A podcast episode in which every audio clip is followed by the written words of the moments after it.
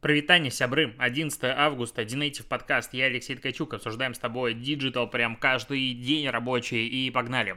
Google новость про Google. Google сокращает зарплаты сотрудникам, которые работают на удаленке. И в целом про это разговоры начинались еще в прошлом году, когда все массово ушли на удаленку, сказали, блин, клево, а потом, блин, а нафига нам снимать, э, допустим, дома, квартиры, что-то еще за конские цены в долине, если мы можем уехать к себе на родину, там снимать на порядок дешевле, а зарплата останется прежней. И компании сказали, действительно, а нахрена так делать? И, короче, э, а сейчас э, Google предложил, ну, точнее, сделал калькулятор, который ты вводишь, откуда ты удалё... работаешь на удаленке, и чем дальше ты находишься от офиса, тем больше у тебя сократится зарплата.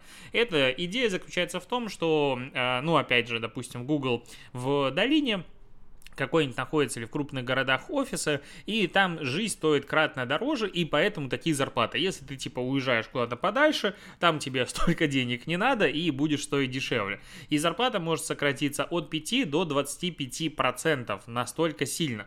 Но здесь, конечно, ну, с одной стороны, это логично, согласись. То есть, э, очевидно, что зарплаты высокие в крупных городах, агломерациях, высокие еще и потому, что тут высокий уровень жизни. Можно, конечно, построить обратную. Обратную логику, что здесь все стоит дорого, потому что большие зарплаты. Но в любом случае непонятно, что было первично, стоит все намного дороже, допустим, та же недвижимость. То есть, ну, в Москве квартира адекватная, хорошая, в которой приятно жить, где-то в районе третьего транспортного кольца двух, двухкомнатная сколько будет стоить? Ну, то, что я вижу, тысяч типа 80, наверное, что-то подобное. Могу ошибаться, опять же. Я сейчас снимаю в Питере прекрасную квартиру за 40 40 тысяч, э, ну там плюс налог, плюс э, коммуналка в районе 5 тысяч, а, я нахожусь в очень комфортном районе. Да, не Петроградка, не а, Васильевский остров, что-нибудь такое, ну там такая же квартира, наверное, стоила бы тысяч 65-70, ну плюс-минус, такое ощущение. Но опять же, это исторический центр, это Питер. А, если поехать куда-нибудь подальше, ну, прям есть ощущение, что такую же квартиру можно снять кратно дешевле, ну прям сильно дешевле можно снять такую квартиру, отъехать, а, ну куда-то в не сильно даже далеко регион, не знаю, какой-нибудь, да там 100 километров от Питера условно. А, и понятно, что у тебя останется много больше денег свободных. И с точки зрения там работодателя это звучит как-то логично. С другой стороны, с точки зрения меня как сотрудника, звучит нелогично. То есть ты нанимал меня на работу за такую-то стоимость. Сейчас ты говоришь, я могу работать удаленно. Я говорю, окей, я еду куда-то еще так и какого фига ты мне должен сократить зарплату? Ну, то есть, это мой выбор, как оптимизировать свою жизнь, и где мне работать, комфортно и некомфортно. А если я поеду, наоборот, в более дорогой город, ты мне повысишь зарплату, если я там буду на удаленке работать? Скорее всего, такое правило действовать не будет. То есть, вот это вот прикол. Ну, то есть, либо давайте будем говорить, что, а, там, не знаю, половина моей зарплаты это на аренду мне жилья. Поэтому чем дороже я снимаю жилье и там по согласованию сторон, тем больше вы мне платите именно на аренду. Какая-нибудь такая история. То есть Тут очень неоднозначная тема, но мне кажется, что Google делает вот такой вот шаг не просто типа, ну, мы такие бесстрашные, и у нас э, куча сотрудников, и мы э, будем работать так, как мы хотим. Нет, скорее всего, они там между собой что-то порешали, и какой-нибудь и Apple, и Facebook, и все остальные ребята, они между собой договорились, и похожая система будет в больших крупных компаниях. Э, и тут будет уже выбор сотрудника. Как бы э, количество денег, которое будет оставаться на кармане, плюс-минус не изменится, где ему комфортно находиться. Такое, мне кажется, что-то подобное будет, но, опять же, тенденция очень интересная. А, ФАС. Есть две новости про российский ФАС. Он э, к двум банкам пришел и завел им дело. Одному уже Тинькова выставил счет в 100 тысяч рублей, а Райфайзенбанку просто выставил а, а, сейчас э, рассмотрение дела идет. Короче, у Тинькова э, нелестное сравнение с конкурентами. Они говорили о том, что э, ссылались на исследование Deloitte о том, что это крупнейший частный банк в России по количеству клиентов и третий банк в России по количеству клиентов. А, вот, ну, такие было два утверждения. Оказалось, что это не всех клиентов, а только а, количество розничных клиентов и только те, кто воспользовался услугами банка за последние 30 дней.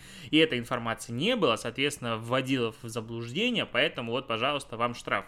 Но, думаю, Тиньков как бы сильно тут не расстроится, все там норм, и реклама, ну, по сути, по логике, она адекватна, ну, безотлично. А вот у Райфайзенбанка, ну, более м, кривая реклама, которая не в, в э, своем заявлении говорят о том, что кэшбэк на все, а полтора процента, оказалось, что не на все, и есть охрененно большой список исключений, на что кэшбэк не э, распространяется, и поэтому им тоже э, влепят какой-то штраф, что-то подобное будет. Вот такая вот история. А, Facebook. Facebook борется с антивакцинными пропагандистами, короче, не знаю, как сказать, а, ковид-диссидентами, вот, правильное слово, ковид-диссиденты. Facebook удалил 65 аккаунтов и 140 э, в Фейсбуке и 143 в Инстаграме а, страницы, которые распространяли инфу о вреде вакцин Pfizer и AstraZeneca. И все эти удаленные профили, э, оказываются, знаешь, чем были связаны с компанией Face. А что за компания Face? Российская маркетинговая компания, которая зарегистрирована в Великобритании. Вот. И агентству запретили работать теперь навсегда с Фейсбуком. Что они делали? Они распространяли мимасы, утверждения и все остальное, что AstraZeneca в конце 2020 года превращает людей в шимпанзе. А, в 2021 году они опубликовали документ, якобы утечка, что а, вообще вакцинация безопасна, либо не вакцинация небезопасна. Заказывал рекламу у блогеров в Европе о том, что, а, короче, ложная статистика смертности от вакцины и все остальное. Короче, охренели вообще в конец. А, странная тема, ну, я как бы вроде бы ее немножечко понимаю, это такая, знаешь, политическая история о том, что наша вакцина лучше, давайте мы будем делать контрпропаганду, а, а, ну, типа, западным вакцинам и все остальное, но, блин, а, это же история и вакцинация вредит. Ну, короче, мне кажется, здесь больше было политики, чем какой-то идея продвижения собственной вакцины. Короче, типа, давайте мы поднасрем, а давайте, бабки есть, бабки вообще не проблема. Погнали. Очень сильно такое раздражает, очень сильно это бесит. С другой стороны, э, смотри, как ну, мир разворачивается. Если раньше на вот это политическом игрище. Были только хакеры, ну так вот, типа, хакеры, российская группировка что-то там взломала, что-то еще сделала, короче, была вот именно хакерская история, то сейчас все больше и больше, ну не скандалов, но вот таких откровений э, происходит вокруг различных маркетинговых компаний, которые занимаются вот распространением какой-то э, информации, ложной, не ложной, не суть. То есть маркетологи становятся вторыми хакерами, и маркетологи это хакеры человечества, вот так назову. ну, ну, глобально же, маркетолог — это хакер а, человечества, потому что он может сделать так, чтобы другие люди верили, не верили в какую-то вот историю. Ну, потому что мы живем вот в каком-то таком а, а, мире, в котором э, информация очень быстро усваивается быстро, и где-то ты что-то слышал, передаешь и так далее. И понеслась.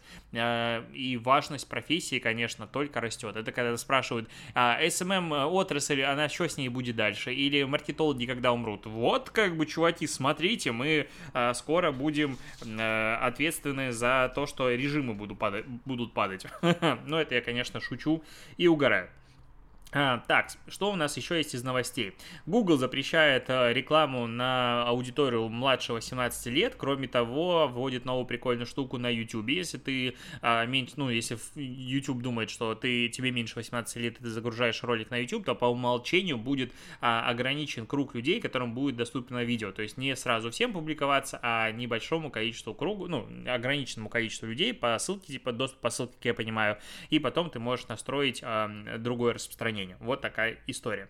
А, Почта России вышла на рынок опросов. Почта России сильно развивается, и вот сейчас они предлагают опросы а, для компаний и госструктур, а, бумажные, электронные, анонимные, неанонимные, а, такс, и уже есть... А, 17 опросов они провели в 15 регионах, опросив 16 тысяч респондентов. Короче, а, уже есть у них а, кейсы, назовем это так. Но вообще это круто, потому что опросы это очень важная штука для нас, как для маркетологов. И чем больше компаний будет предоставить эти услуги, тем лучше, тем больше конкуренция. А, что дальше? Mail.ru э, объединяет Steelbox и Geekbrains, причем э, будет называться это Steelbox Limited объединение, и он должен стать игроком номер один на российском рынке онлайн-образования. У них вообще к 2023 году цель а, обучить 10 миллионов человек. Охренеть, э, конечно же, цель. Огромная цель, и вот а, таким образом а, все объединяется и станет больше. Конкурировать с ними, конечно же, а, будет еще а, сложнее. А, я тут новость в прошлый раз не успел рассказать. Pizza Hut разрабатывает искусственный ИИ и искусственный интеллект алгоритм. Вот и, и алгоритм. Что это такое? Что за бред? Ну, короче, алгоритм, который будет рекомендовать еду в зависимости от погоды и местоположения. И вообще кайф. Я не понимаю, почему какой-нибудь Яндекс э, Еда до сих пор не сделала э, кнопку «Я не знаю, что хочу», я выбираю э, сумму, и вот, пожалуйста, предложи мне блюдо. И вот кнопка типа «Мне повезет», как в Гугле. Пожалуйста, сделайте мне кнопку «Мне повезет». Я даже думаю, ну, то есть я нажимаю, мне предлагает какой-нибудь блюдо, набор, я могу выставить какие-нибудь настройки. И так несколько раз. И буду тыкать, пока мне не понравится какое-нибудь предложение. Ну это же, блин, ну это же... Надо пойти написать в Яндекс. Ну, серьезно, почему этого до сих пор нет? Я, ну, может быть, зажрался, я не знаю, фразу, но я, мне кажется, что все люди, которые плюс-минус регулярно заказывают еду, а, ну, как бы вот через эти сервисы доставки, у нас постоянно есть типа, блин, а что пожрать? Ну, то есть вообще нет идей.